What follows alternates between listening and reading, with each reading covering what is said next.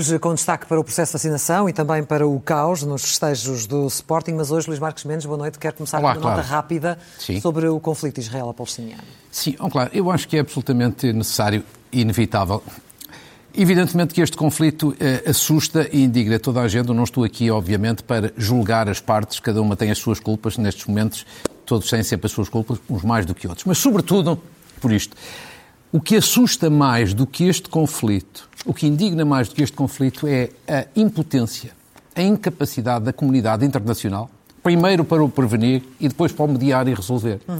E é neste momento que esta reflexão é cada vez mais necessária. Quer dizer, nós temos o G8, nós temos o G20, a União Europeia, as Nações Unidas, é em, em potência total. Verdadeiramente parece que vivemos na fase do G0. Não há uma entidade, uma instituição, uma instância internacional capaz de prevenir e capaz depois de ter força para mediar e resolver este conflito. Isto é que assusta eh, qualquer um de nós. E, sobretudo, as Nações Unidas é nestes momentos que se percebe melhor aqueles, e são muitos, que falam permanentemente na necessidade de reformar a ONU. Desde logo António Guterres, que não é o culpado disto, é a vítima porque se sente evidentemente impotente para agir. E, portanto, aqui fica esta reflexão, não apenas de condenação por esta situação, mas sobretudo de preocupação pela incapacidade, pela impotência da comunidade internacional e das suas instituições. Isto merece, de facto, uma reflexão eh, alargada. Obviamente que sim. E uma reflexão também já tem sido feita ao longo da semana com o que aconteceu uh, uh, na, em relação aos festejos do Sporting uh, e o passa-culpas que se seguiu depois entre as autoridades. Sim, mas antes de chegarmos aí, deixe-me primeiro fazer um cumprimento justo. Primeiro ao Sporting, que é um justíssimo campeão. Segundo, ao presidente do Sporting, Frederico Varandas, que eh, tomou conta do clube num momento difícil. É um herói. E depois, a Ruben Amorim, que foi a grande, grande surpresa, retumbante surpresa deste campeonato, desejando-lhe um grande sucesso no futuro. Desde logo, muito inteligente na arte de comunicar. Uhum. Bom, posto isto, vamos então à parte dos incidentes, que eu acho que isto já não tem nada a ver com futebol. Claro. Nem tem nada a ver com desporto. É uma questão da autoridade do Estado. Eu acho que, evidentemente, temos que ser honestos. Nestas circunstâncias de um campeão nacional, um campeão nacional que ainda por cima ansiava ser campeão há 19 anos, no momento de início de, de, de, processo de desconfinamento, obviamente que evitar problemas, confusão e conflitos era muito difícil. Sejamos francos e honestos. Agora, o que aconteceu foi muito pior do que alguma vez alguém porventura imaginava. E eu acho que nós assistimos naquele dia e nos dias seguintes a três espetáculos deploráveis, absolutamente deploráveis. Uhum. O primeiro espetáculo foi a passividade das autoridades, sobretudo, porque este é um problema de segurança e de saúde pública, sobretudo da PSP e do Ministério da Administração Interna, que é a sua tutela. Passividade total. Porque verdadeiramente, perante isto que se imaginava, as autoridades deviam ter um plano Deviam, portanto, ter planeamento, deviam ter capacidade de previsão, deviam ter uma operação montada para ser desenvolvida com eficácia. Nada. Quer dizer, não, é, não, não, não interessa agora saber se foi por amadorismo, falta de antecipação ou por medo. Eu tenho para mim que isto não aconteceu por acaso. Eu acho que há uma razão que justifica muito estes momentos, infelizmente, esta passividade das autoridades. É que, de um modo geral, as autoridades, sobretudo o poder político, governo e câmaras, em todo o país, de um modo geral, têm medo de se meterem com os clubes de futebol. Quando se tratamos de um espetáculo desportivo, uhum. de um modo geral, o poder político ajoelha-se, põe-se de cócoras, verga-se perante os clubes e não exerce a sua autoridade, tem medo de perder votos.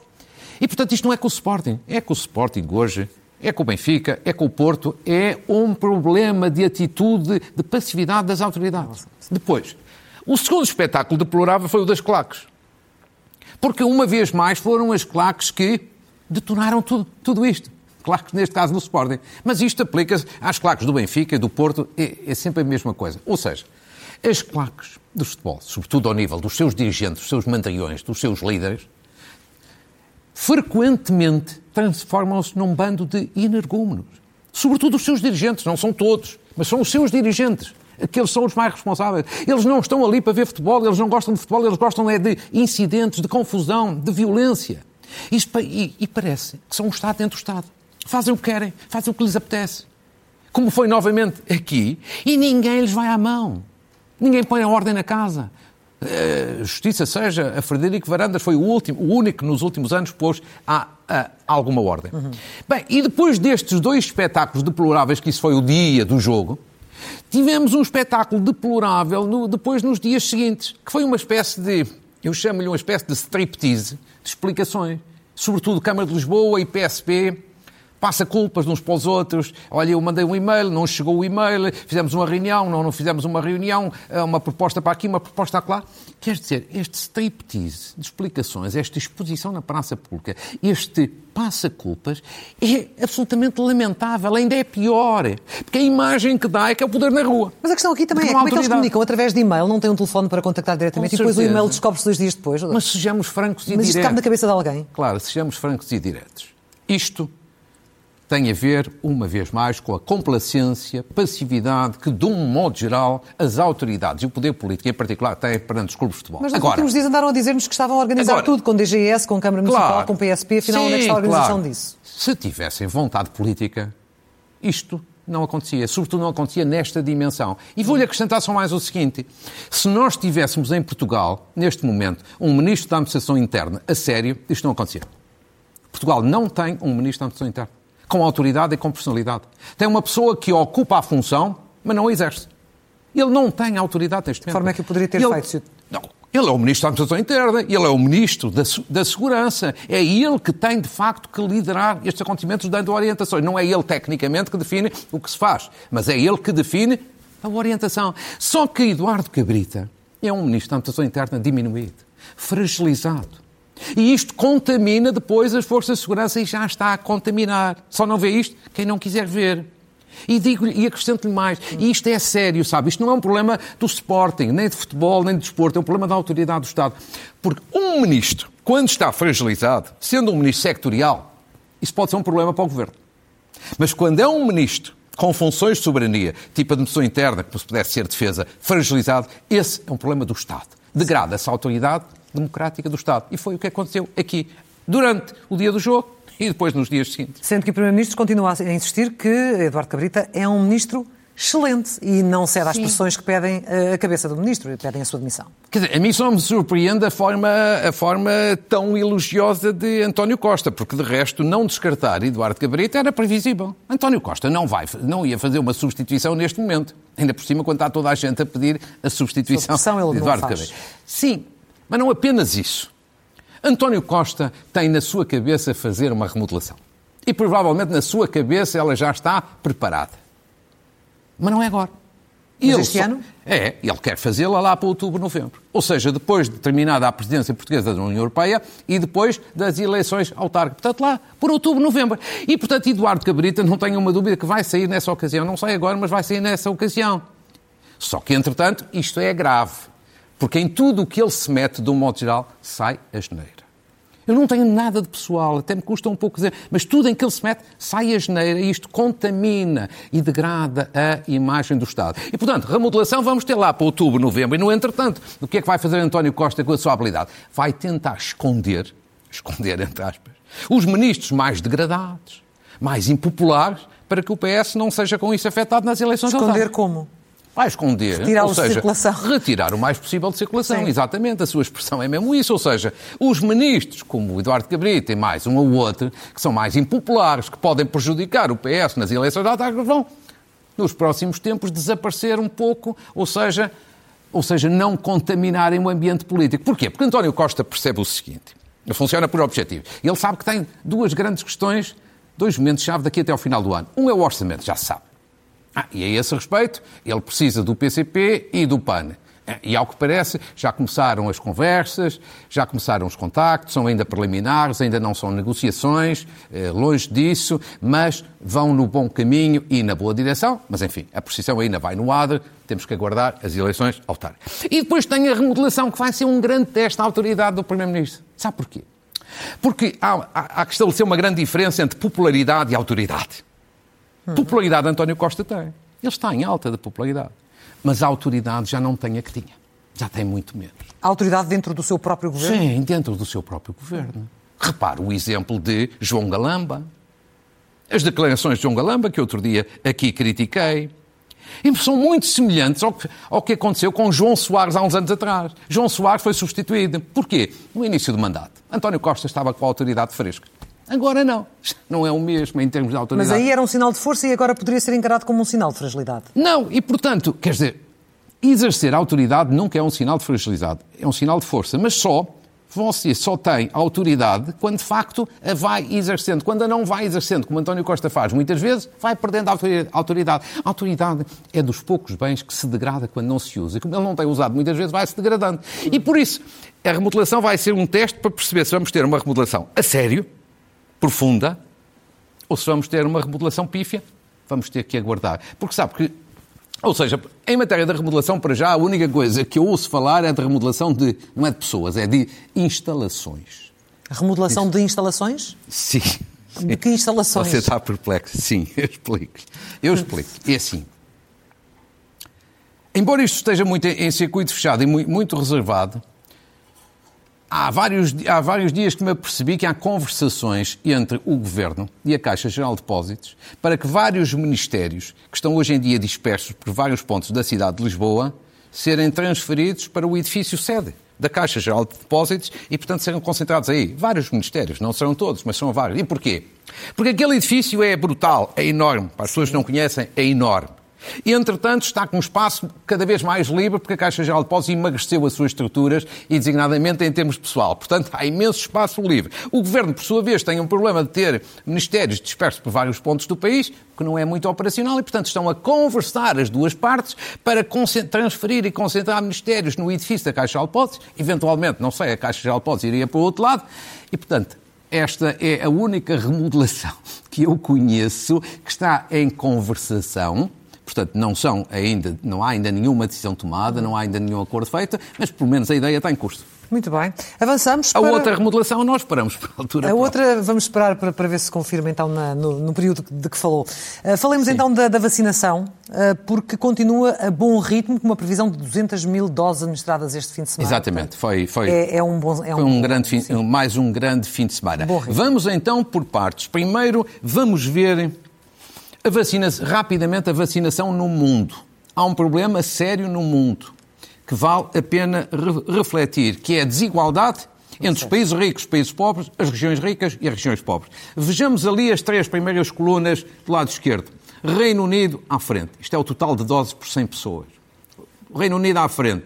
Os Estados Unidos lado a lado com o Reino Unido. E depois a Europa. Esta é a zona rica do mundo. Uhum. São os países ricos e é o continente rico.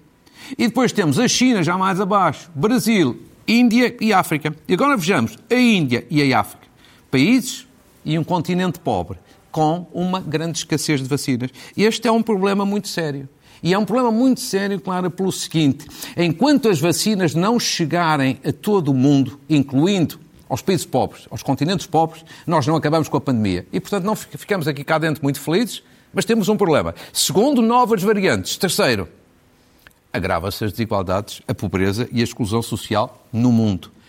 Uh, a este respeito, deixe-me só acrescentar uma boa notícia para não ser tudo, tudo mal. Portugal entregou, aqui uma saudação, o Governo entregou 24 mil doses na sexta-feira passada a Cabo Verde, uhum. uma ação de cooperação. Muito bem.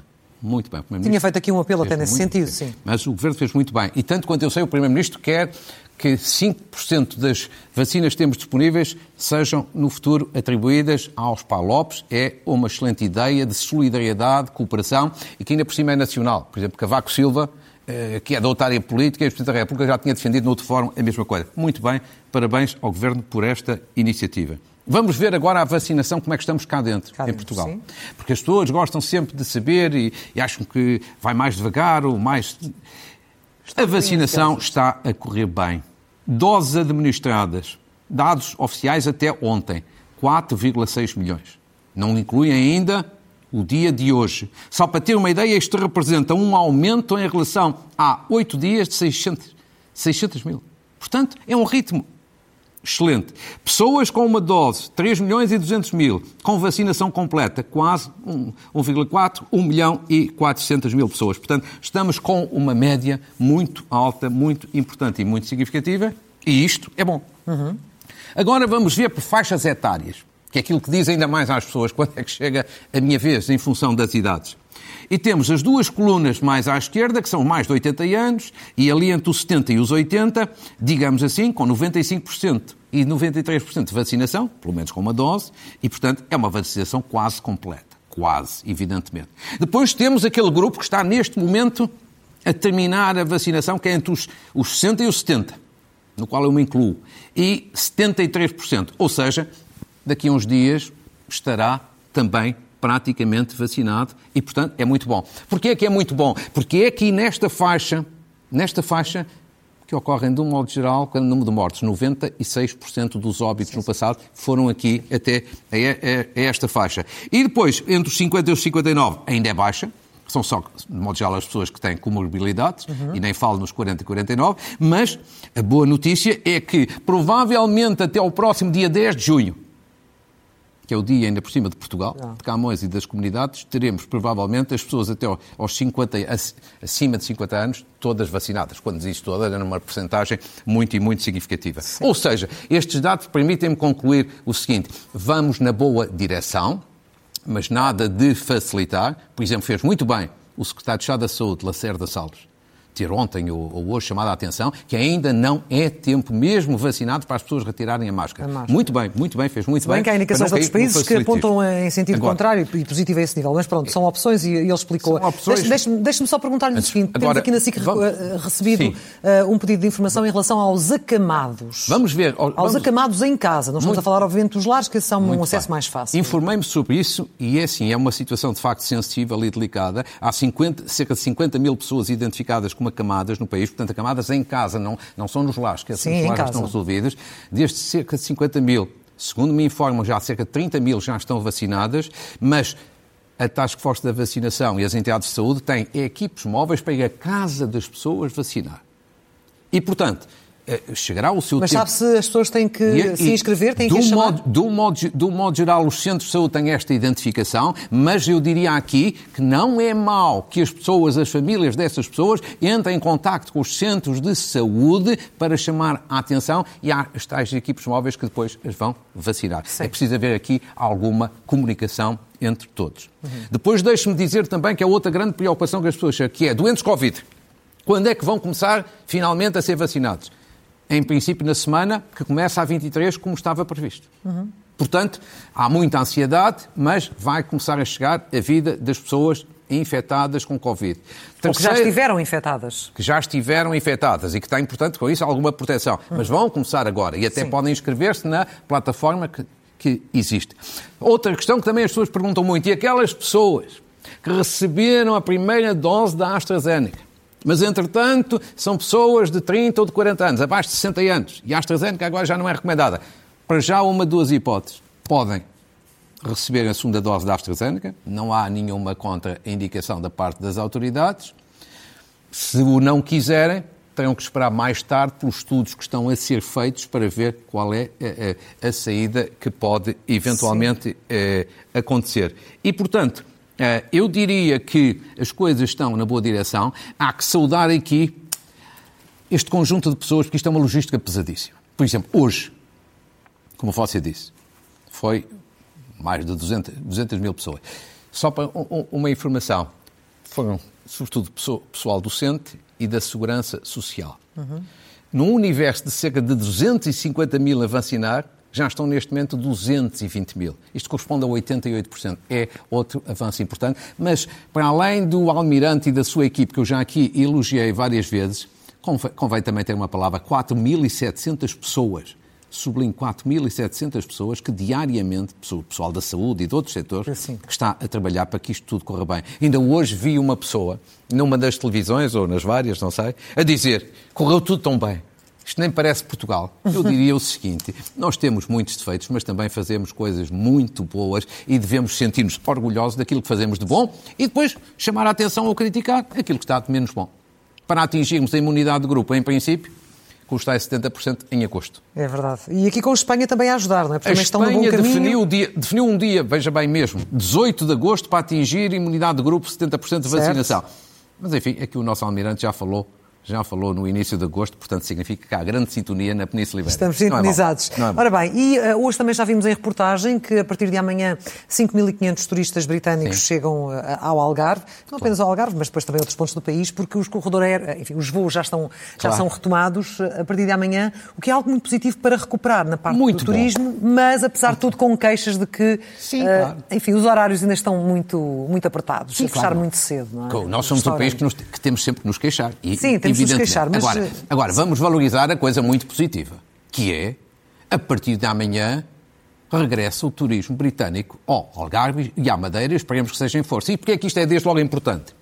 O, o INE, o Instituto Nacional de Estatística, ainda esta semana divulgou este dado. Tivemos uma grande quebra da riqueza nacional do PIB o ano passado. Hum. Três quartos dessa queda, dessa queda, deveu-se a quê? Ao colapso do turismo. Portanto, recuperar o turismo é recuperar a economia, é recuperar o emprego. E depois a outra coisa positiva, as voltas que o mundo dá ao claro. Por esta ocasião, há um ano, estávamos todos aqui a lamentar-nos. O Reino Unido colocou-nos na lista negra. Sim. Maus da fita. Vamos retaliar um dia. Vamos, estão a dar cabo do turismo. Lembra-se dessa conversa? Sim, sim, sim. Eu cheguei aqui na altura a dizer, a culpa é nossa. Nós é que nos pusemos a jeito, não controlámos a pandemia. Agora, o Reino Unido é o máximo que nos colocou na, na, lista verde. Eu diria o seguinte: a grande conclusão a tirar é assim: para nós não ficarmos dependentes dos outros e para termos sucesso, temos de fazer o nosso trabalho de casa. Há um ano atrás, não controlámos a pandemia. E agora somos um sucesso no controle da pandemia. Portanto, muito bem. Fizemos mal há um ano atrás e estamos a fazer bem agora. E esta é uma grande oportunidade também, porquê? Porque a Espanha, a Grécia, a Itália, nossos concorrentes como países turísticos, não estão, na, não estão digamos assim, na lista verde. Sim. Portanto, é uma grande Temos aqui uma exceção, sim. Isto é importante para as empresas turísticas, sobretudo no Algarve e na Madeira, não é que não haja turistas britânicos também no outro lado, mas sobretudo no Algarve e na Madeira, apostarem acima de tudo em quê? Controle sanitário. Não há melhor narrativa do que esta. Os turistas vêm, voltam, falam com os amigos, falam com os colegas. Se levarem uma boa imagem do país, obviamente que isto ajuda no futuro. Como também ajuda, deixe-me aqui dizer, o facto de Portugal, pelo segundo ano consecutivo, ir ter a final da Liga dos Campeões, desta, desta vez no Porto. No Porto. Eu acho que vai correr bem. É bom para a imagem do país, é bom para o turismo, é bom para a Federação Portuguesa de Futebol, de resto, que mostra em dois anos que tem mesmo grande força e prestígio internacional e, portanto, pode vir até sucesso daqui a 10 anos na candidatura, mas há tempo a falar, de Portugal e de Espanha em conjunto ao Mundial 2030. Vamos Muito ver. bem, vamos ver. E já que aproveitou para falar de, de saúde, nós temos agora o Tribunal de Contas a, a reconhecer Sim. que as PPP da saúde eh, só eh, foram, foram vantajosas, ou são vantajosas para o Estado, mas o Estado eh, não, enfim, não, não quer saber do que diz este relatório, não é? Pois não parece. Não, não parece que quer saber muito, mas para as pessoas que acompanham menos este assunto, estamos a falar do quê? PPPs da saúde, o que é que são? São quatro grandes hospitais que as pessoas ouvem falar e que, de um modo geral, ouvem falar bem. O Hospital de Cascais, o Hospital de Braga, agora já não é, mas foi, uhum. o Hospital de Vila Franca de Xira e o Hospital de Louros, que, de um modo geral, as pessoas dizem que correm bem. Pois bem, o Tribunal de Contas não é uma entidade privada, não é um grupo privado, não é um auditor privado, um tribunal de contas, veio dizer que as PPPs da saúde, ou seja, estes quatro hospitais, são bons do ponto de vista da eficiência e do ponto de vista financeira. Portanto, veja bem o que diz o Tribunal de Contas. É ali o que está escrito. As PPPs hospitalares foram genericamente mais eficientes do que a média dos hospitais de gestão pública comparáveis. Ou seja, fez uma comparação e as PPPs têm esta vantagem. Mas não é apenas do ponto de vista da eficiência. O Tribunal de Contas também acrescentou. As PPPs da saúde, ou seja, estes quatro hospitais, fizeram, representaram uma poupança para o Estado poupança de 203 milhões de euros. Claro que o Estado previa até uma poupança maior, mas foi uma poupança. Ou seja, em função disto, que é dito, insisto, por um tribunal, que é o juiz financeiro do Estado, Uhum. Não é por nenhum grupo privado, nem por nenhuma associação. Eu diria o seguinte: isto não quer dizer que o Serviço Nacional de Saúde seja mau, nem, nem de perto nem de longe. Nem quer dizer que se devam generalizar PPPs. Não. O que isto quer dizer é o seguinte: Há lugar para as duas realidades dentro do Serviço Nacional de Saúde. Há lugar para os hospitais com gestão pública e há lugar para algumas PPPs em homenagem a quê? A estes valores importantes. Diversidade. Uma competição saudável entre uns e outros. O haver padrões de referência que estimulem uma melhor gestão pública. E, portanto, aqui chegados, depois de um tribunal dizer isto, elogiar as PPPs, perguntas, porquê é que se vai? Porquê é que vão matá-las? Porquê é que vão acabar com elas? Ou porque é que vão criar condições de tal maneira que ninguém, afinal, quer pois, aceder eles à não são interessados porque, enfim, não, não é apelativo. Costumo não, não é dizer o seguinte, equipe que ganha não se deve mexer e acho que aqui, de facto, não se devia mexer, sem prejuízo de achar que o Serviço Nacional de Saúde, ou seja, com gestão pública, é uma mais-valia incontornável da nossa democracia. Vamos às leituras rapidamente, estamos a um minuto Rap final. Rapidamente, aqui há umas leituras que recomendava. Jeremias e o Desenvolvimento Sustentável. É um livro sobre ambiente, energia e desenvolvimento sustentável, da autoria de um professor que agora é reformado da Universidade de Évora, muito prestigiado, Manuel Colares Pereira, editado pela Livros do Horizonte e com um belo prefácio do presidente Jorge Sampaio. Depois um outro livro completamente diferente sobre fake news. A Máquina do Ódio, de Patrícia Campos Melo, que é uma colega sua brasileira, eh, edição da Quetzal, e com um belo prefácio do, do seu ilustre diretor, nosso diretor, Ricardo Costa. Sim. Depois, sobre poder local, os níveis de governo dos países da Europa, um, para quem se dedica a estas matérias, de um grande especialista, António Rebordão Montalvo, edição da Almedina, com um prefácio também ótimo de, do professor Vital Moreira, que aqui também recomendo. E a terminar, uma homenagem à Associação Portuguesa de Terapeutas Ocupacionais, Um Mundo Sem Cor. Belíssimo livro se você não leva a mal, vou levar para. Faça favor, para as suas netas. Exatamente. Exatamente. Exatamente. E, mas, mas tenho aqui para lhe oferecer, porque me ofereceram esta semana, veja bem, dois. Um CD dos músicos do Tejo, um grande grupo musical português com que está com grande, grande prestígio internacional, Il, Mondo della Luna, e como eu tive duas ofertas, faço uma oferta Muito com obrigada, todo o gosto. E, e a terminar, claro, a terminar não há tempo, não? Muito rapidamente. Pronto, não podemos passar ao lado. Só uma palavra simpática para Fernando Pimenta, a Joana Vasconcelos eh, e a outra de canoagem que agora não me recordo, que não me recordo eh, o nome, que receberam medalhas hoje no, no, Mundial. Peço imensa desculpa de só recordar dois nomes, mas ninguém é perfeito. Uhum. Mas e queria terminar com uma homenagem simples a Maria João Abreu, é, que faleceu esta semana, que foi o grande choque desta semana. Eu não a conhecia pessoalmente, mas para mim é como se tivesse morrido uma pessoa de família. Sim. Porque eu acho que é como milhões de portugueses. Entrava em nossa casa todos os dias, ou quase todos os dias, com um talento e uma empatia do outro mundo e, portanto, para mim, como para milhões de portugueses, e digo isto com total sinceridade, é como se tivesse morrido uma pessoa de, de família. família. E, portanto, custa e ainda mais uma família. homenagem a uma pessoa que não conheci pessoalmente, mas que admirei sempre. Claro, Aqui essa um nota gosto. final. Muito obrigada. Foi um gosto. Até ao próximo domingo.